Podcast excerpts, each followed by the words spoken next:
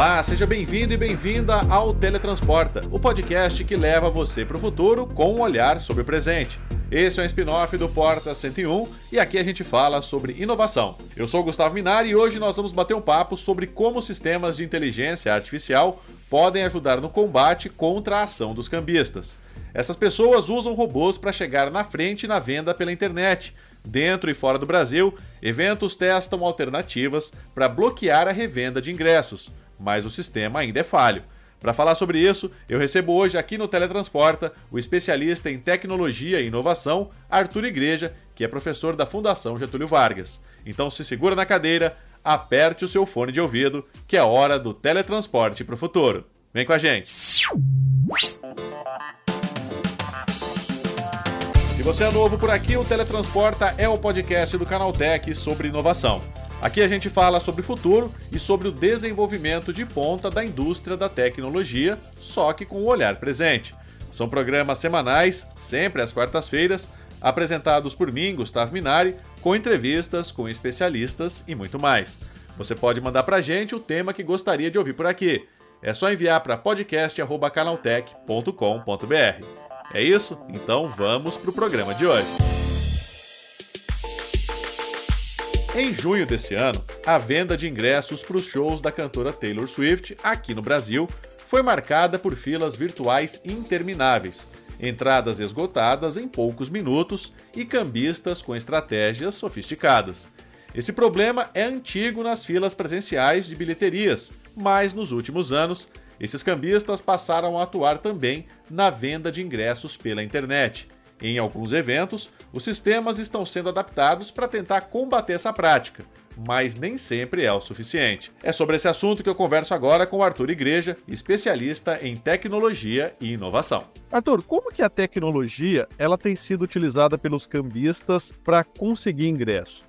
De várias formas, né? Então, eles podem é, fazer múltiplos acessos, eles se organizam é, da mesma forma que os fãs muitas vezes fazem aquela coisa, né? Ah, conversa com os amigos, conversa com os familiares, tenta você comprar, tenta você é, para aumentar as chances de conseguir. Eles fazem isso de uma forma muito orquestrada. Então, é, eles estão lá em várias pessoas, muitas vezes usando várias máquinas. Então, vários smartphones, vários computadores. É, e além disso, alguns acabam usando até camadas de software para tentar automatizar algumas etapas. Então, preenchimento de informação, é, você tentar pular alguns captchas. Então, parece uma vantagem muito pequenininha, mas na hora de tentar conseguir esse ingresso, que é absurdamente concorrido, isso pode fazer diferença. Agora, Arthur, é, as empresas elas têm investido aí em filas virtuais. Isso ajuda, né? Não funciona direito. Na tua opinião, é, essa é uma, uma atitude que é válida ou ainda tem falhas? Tem muitas falhas, então o usuário fica frustrado, é, e é curioso, né? Porque se a gente para para pensar, é, qual foi a melhor alternativa? Melhor aqui com uma boa dose de, ironia, né? É, eles trouxeram para o mundo virtual a pior parte do mundo físico, que são as filas, né? Então, eles copiaram a pior parte da, da, da vida mundana, né? Mas, enfim, o que, que eles tentaram fazer? As pessoas tentavam antigamente acessar, e aí ou os sites entravam em colapso, ou a pessoa não conseguia fazer a compra, não conseguia fazer o acesso. Então, para dar uma, uma, noção de tipo, olha, você conseguiu acessar, você está no processo, é, eles criaram essa fila virtual. Agora, qual é o problema?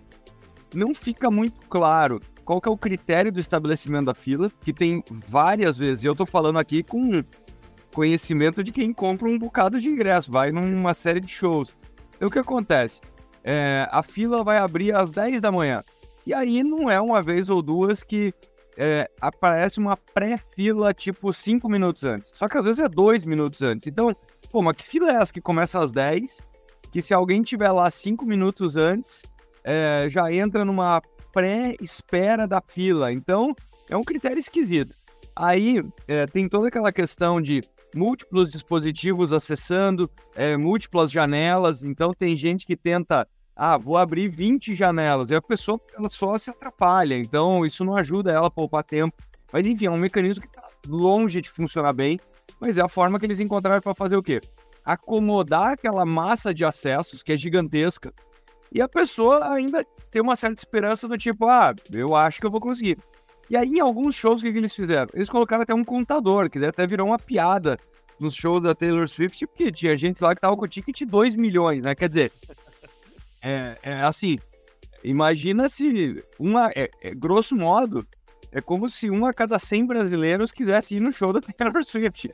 O que eu não tenho certeza se o número é exatamente esse, entendeu? Dá para ter a ideia de quantos acessos múltiplos tem. Quer dizer, tem gente que deve estar acessando, caramba, 30 vezes, né, para poder chegar num número desse. Então é um processo que, assim, ele precisa evoluir muito. É, tem muitas tentativas em outras partes do mundo. Todas as empresas de ingresso estão sofrendo críticas duras por parte dos fãs. É, enfim, é, a tecnologia tem que melhorar bastante.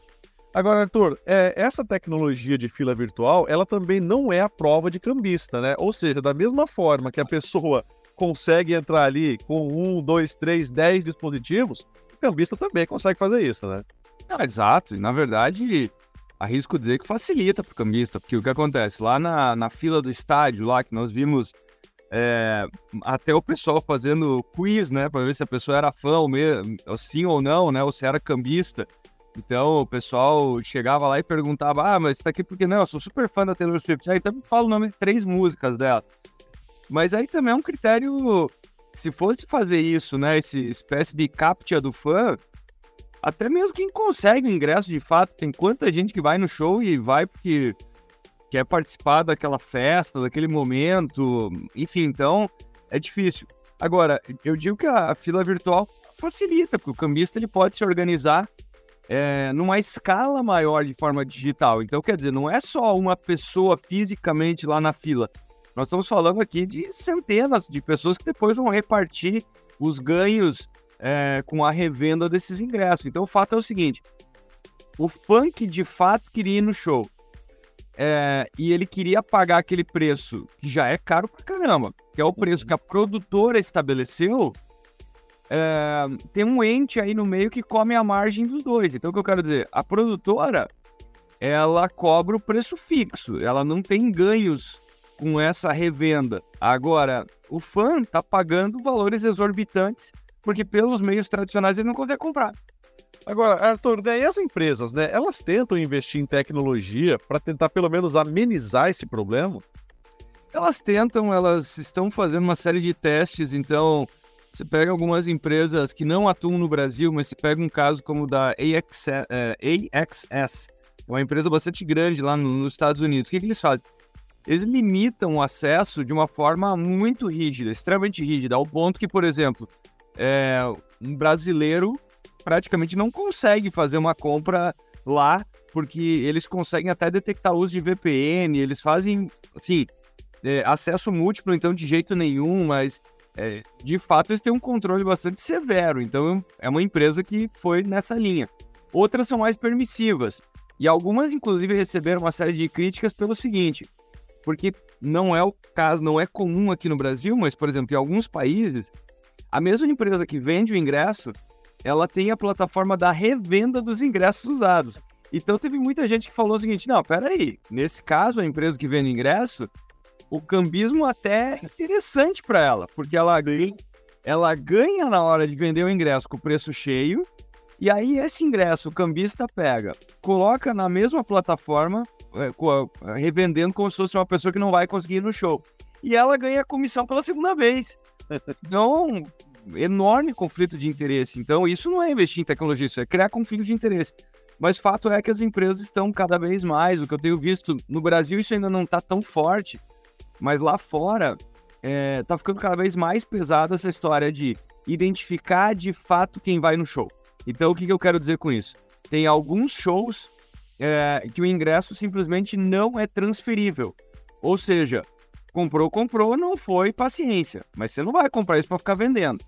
Segunda coisa, a pessoa tem que fazer uma validação. Então, shows que são absurdamente concorridos, eles têm inclusive três fases de checagem é, chegam a ter um, um, um sorteio, até para você falar, ó, não vai ter fila, mas vai ter sorteio. Então o negócio é o seguinte: nós vamos verificar a identidade de todo mundo e vai ser um esquema de loteria.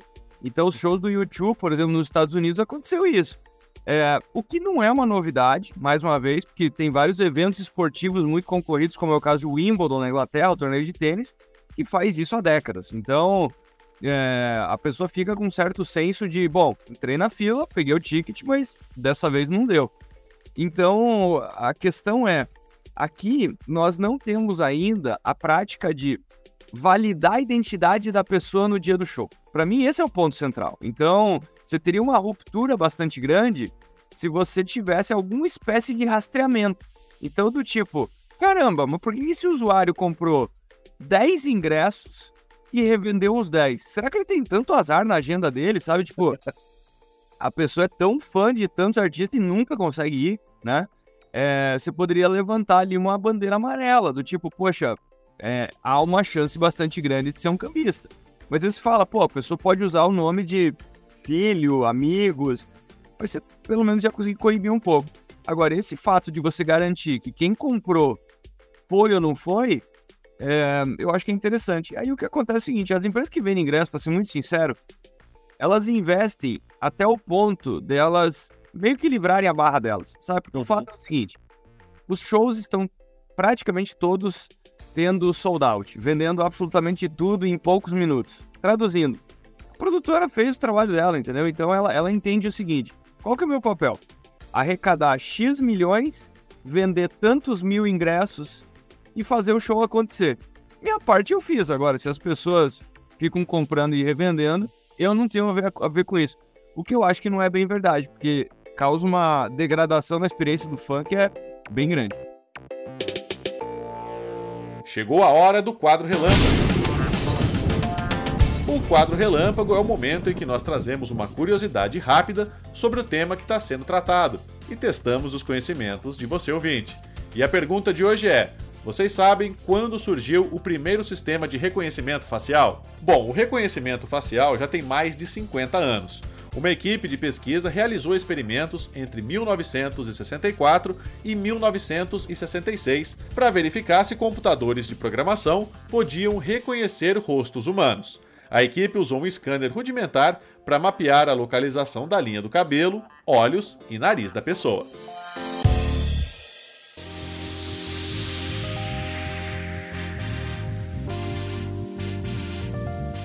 agora, né, chegando ao tema desse programa, que é inteligência artificial, né? Você acredita que o uso dessas IAs pode, de certa forma, conseguir coibir né, essa ação de cambistas, né? Quando você acrescenta mais uma camada utilizando inteligência artificial, isso pode ser pelo menos uma solução nesse momento? Eu tenho certeza, em várias frentes. A questão é, você poderia usar inteligência artificial para detecção de padrão. Então, é aquela história que eu falei. Você pega o caso dessa empresa americana AXS, quando a pessoa está usando, por exemplo, VPN para parecer que ela está nos Estados Unidos, é, ela tem uma IA que detecta que, por exemplo, ela exibe uma mensagem dizendo o seguinte: olha, não tem como um ser humano é, trocar de página na velocidade que você troca, ou seja, o teu tráfego está redirecionado. Então, eles detectam uma série de comportamentos é, para coibir robôs. Ou seja, não, isso aqui não é, desculpa, não é um ser humano preenchendo um cadastro. Não tem como um ser humano preencher tão rápido. Então, nessa ponta do comportamento, é, da análise dos dados, como eu citei, é, pô, mas que pessoa é essa que compra sempre e nunca vai? Então a IA, para ela é muito fácil fazer detecção desse tipo de coisa. A terceira coisa, é, você poderia ter essa detecção na hora das, das revendas, da transferência dos ingressos, e afinal de contas, o ingresso, de alguma maneira, ele é validado, o código de barras, o QR Code, seja lá o que for. Veja, ele foi gerado na hora da venda e ele é lido na hora do acesso. Então, qual que é a ponta que está solta? A ponta que está solta são os dados cadastrais. Os dados cadastrais e a validação da pessoa. Então, assim, só para traçar um paralelo, eu gosto para assim, resumir a história, é, tudo que nós estamos falando aqui já foi resolvido pelas indústrias do setor de passagens aéreas há muito tempo. Não existe cambismo de passagem aérea. Por quê? Porque existe um controle muito restrito em multas para transferência de identidade. Então, o que, que eu quero dizer com isso? Vamos lá, como é que funciona a passagem aérea? A passagem aérea, se você for comprar um voo para daqui a um ano, o preço vai estar ridiculamente baixo. É, na véspera do embarque, sua passagem vai estar caríssima. Traduzindo, o nome disso é arbitragem. você poderia ter, é, é a oportunidade perfeita para ter cambismo de passagem. Então alguém podia comprar um avião cheio daqui a um ano e revender uma semana antes. Por que, que isso não acontece? Porque quando você compra uma passagem aérea, veja, se você comprar uma passagem aérea e você passar 24 horas e você perceber que tem uma letra do teu nome que está errada, você vai pagar uma multa gigante para trocar essa uma letra, para provar que você é você.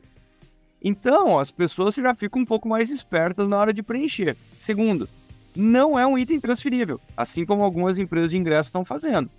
Terceiro ponto, na hora que a passagem é gerada, o que, que acontece? A pessoa chega para embarcar, é o seguinte, escuta, me dá teu, teu documento para ver se os dados batem e eu quero ver tua foto. Eu quero ver se você é a pessoa que é o passageiro declarado. Então, é, é por isso que eu falo, tem mecanismos que até não dependem tanto de IA que poderiam contornar essa situação. Então, por exemplo, é, transferência de ticket vai ter um pênalti de 20% do valor do ingresso. Pô, já cai a atratividade, já cai um bocado, entendeu? É, então, eu acho que a IA poderia, se essas regras não forem implementadas com os ingressos, a IA poderia ajudar muito a identificar padrões, a coibir esse cambismo, a compra desses ingressos, mas principalmente na análise desses dados. Porque o fato é o seguinte: hoje, é, e volto a dizer, eu estou falando aqui com a perspectiva de fã. Você compra o ingresso, você preenche todos os seus dados, esse dado em nenhum momento é validado na hora que você está acessando o show. Então, se você pedir para uma dessas empresas qual o percentual de pessoas é, que compraram que efetivamente foram. Eles não sabem. Eles não uhum. sabem. Então a questão é: como que você melhora um problema que você simplesmente não tem informação sobre ele? E de novo, a IA ela se torna poderosíssima a partir da hora que você tem dados. Essas empresas não estão coletando os dados certos. Agora, Arthur, se a tecnologia já existe, né? Se ela já é aplicada em outras áreas, por que não na venda do ingresso? Né? Assim, você, você já tem a tecnologia pronta para poder ser utilizada, não é nada absurdamente muito caro que você tem que fazer, porque outros setores já aplicam. Agora, por que, que efetivamente nesse setor o negócio não funciona? Pela velha história de cada um com seu problema, sabe? Então, é, cada um com seu problema e quem se dá mal é o fã mais apaixonado. Então, ele é que é o lesado da história. Que, que acontece? É, nós temos as, as leis, então, por exemplo, você tem a lei, a única lei que nesse momento toca esse assunto é, é a lei é, que fala sobre você não impedir o bom funcionamento do comércio. Então, o que, que isso quer dizer? Você não gerar é, escassez artificial de um item, você não sobreprecificar os itens, você não dificultar o acesso à compra. Então, essa lei ela está prevista para uma série de situações Uh, mas o que acontece é que toda vez que nós temos muita notícia sobre isso, o que, que acontece? É aberta uma investigação, as empresas de venda de ingressos são chamadas a responder e elas falam: olha, minha parte eu estou fazendo, então que, qual que é meu papel? Meu papel é vender os ingressos no preço de face, no preço declarado. Se eu fiz, funcionou. É, você vai ver o estádio lotado lá, então quer dizer, você não pode dizer que eu não vendi os ingressos. Então fica uma, fica uma certa zona cinza assim de responsabilidade e um certo sabe, uma, uma coisa assim de passar passar pano na história do cambismo, sabe? Então, porque é uma prática que você vê, sei lá, se você tem policiamento a 30 metros do estádio, o cambista vai a 50. Se, uhum. se o policiamento vai a 50, eles vão a 70. Então, mas fato é que eles estão ali, sabe? Então eles estão circulando, seja no mundo físico, é, na, na, nas redes sociais. E tem um, um, agravante dessa história que quando você não resolve, nós estamos falando aqui só da revenda do ingresso e do cambismo. Uhum. Mas quantas pessoas que caem em golpes acreditando que estão comprando o cambista? Porque, por exemplo, tem um monte de ingresso falso. Então a pessoa vai lá, entra num grupo de fãs do Coldplay. E daí a pessoa fala: Ah, eu tenho dois ingressos da pista VIP. Daí a pessoa vai lá e, putz, conseguir, faz um Pix, vai receber um PDF que a pessoa gerou em dois minutos e não vai pipar na hora de chegar no estádio. A pessoa vai ficar lá do lado de fora do estádio, gastou uma grana e caiu num golpe, entendeu? Então, é, eu acho que o grande, a grande natureza disso é que, enfim, tem pouca lei, uh, é fácil cada um se esquivar. Então, o artista fala, putz, desculpa, não tem nada a ver com isso. A produtora fala, não é meu papel. A empresa que gerencia os ingressos, menos ainda. E aí você começa a ver algumas pequenas mudanças, por exemplo, o que aconteceu lá nos Estados Unidos foi muito interessante. O caso do The Cure, que é uma baita banda, vai vir para o Brasil no final do ano. O The Cure é, estabeleceu as suas regras para sua turnê acontecer. Então o The Cure falou o seguinte: escuta, a Live Nation, a empresa que era a, a que ia fazer a bilhetagem é, para Ticketmaster, é, nesses termos que vocês operacionalizam, eu não vou fazer turnê. Então, eu não concordo com a tua taxa, eu não concordo com a forma como a revenda funciona. Então, foi uma primeira banda que falou: olha, em nome dos meus fãs, já que ninguém age, eu vou agir. Não, e é interessante, né, Arthur, é como que é, esse negócio é, ele só ganha proporção quando você envolve grandes shows, né, grandes eventos culturais, né? Isso não. é que a gente não vê esse underground aí, né? Quando você tem shows menores, que isso também acontece, só que não ganha a publicidade que o grande show, né, que o grande evento cultural ele traz para mídia, né? Agora, você acredita que se a gente tivesse um sistema de inteligência artificial, algo parrudo mesmo, que funcionasse, é, a tendência era acabar com o cambismo, né? Não existiria mais porque não seria mais interessante. Ah, diminuiria muito. Se, na verdade, se volta a dizer aquela história da, da, da passagem aérea, é zero. O que é zero? Tá travado. Então, acabou. É, é, você, você mitiga os incentivos, entendeu? Então, a pessoa ela não vai gerar um documento falso para tentar entrar no aeroporto. Ela não vai tentar, sei lá. Então, e é um setor que, volto a dizer, o ganho seria muito maior do que ingresso. Uhum. A questão é. A humanidade se move sob sistema de incentivo. Então a questão é: se tem muito cambismo, é porque esses caras estão ganhando muita grana. Porque essas pessoas estão ganhando muita grana. É porque está muito fácil, é porque está frouxo. Então, é, é, tão simples quanto isso. Ah, por que, que tem muito cambismo? Porque está dando muito dinheiro, é muito fácil de fazer e ninguém está fazendo nada a respeito. Então, é, a resposta é tão simples quanto isso. Ah, se tiver um sistema de IA parrudo em todas essas pontas, comportamento na hora da compra, estabelecimento de fila, acesso simultâneo, validação da compra, transferibilidade e identificação da pessoa na hora do acesso ao show. Ah, eu vou colocar IA em todas essas pontas e eu vou banir, por exemplo, a história que eu falei, a pessoa que, sei lá, três datas seguidas vendeu o show, pronto, essa pessoa não compra mais ingresso. Ou ela tá em pênalti, tá suspensa por tomou gancho de 90 dias, entendeu? É, se tivesse IA nessas pontas, acabou, acabou. A pessoa ia falar, bom, beleza, esse, esse golpe ou essa oportunidade de ganho fácil, pronto, acabou, vou ter que achar outra coisa pra fazer da vida.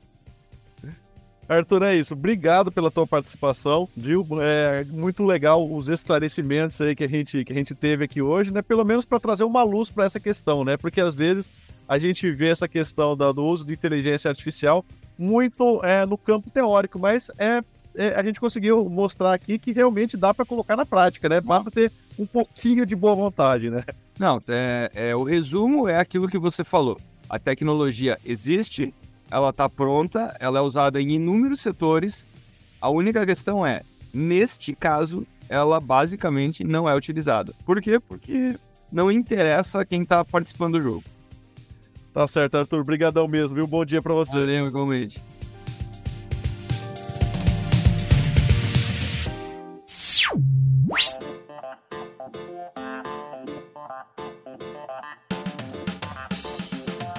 É isso aí, o nosso Teletransporta de hoje falando sobre como sistemas de inteligência artificial podem ajudar no combate contra a ação dos cambistas, está chegando ao fim. Agora lembre-se de seguir a gente em todas as redes. É só procurar por Canaltech.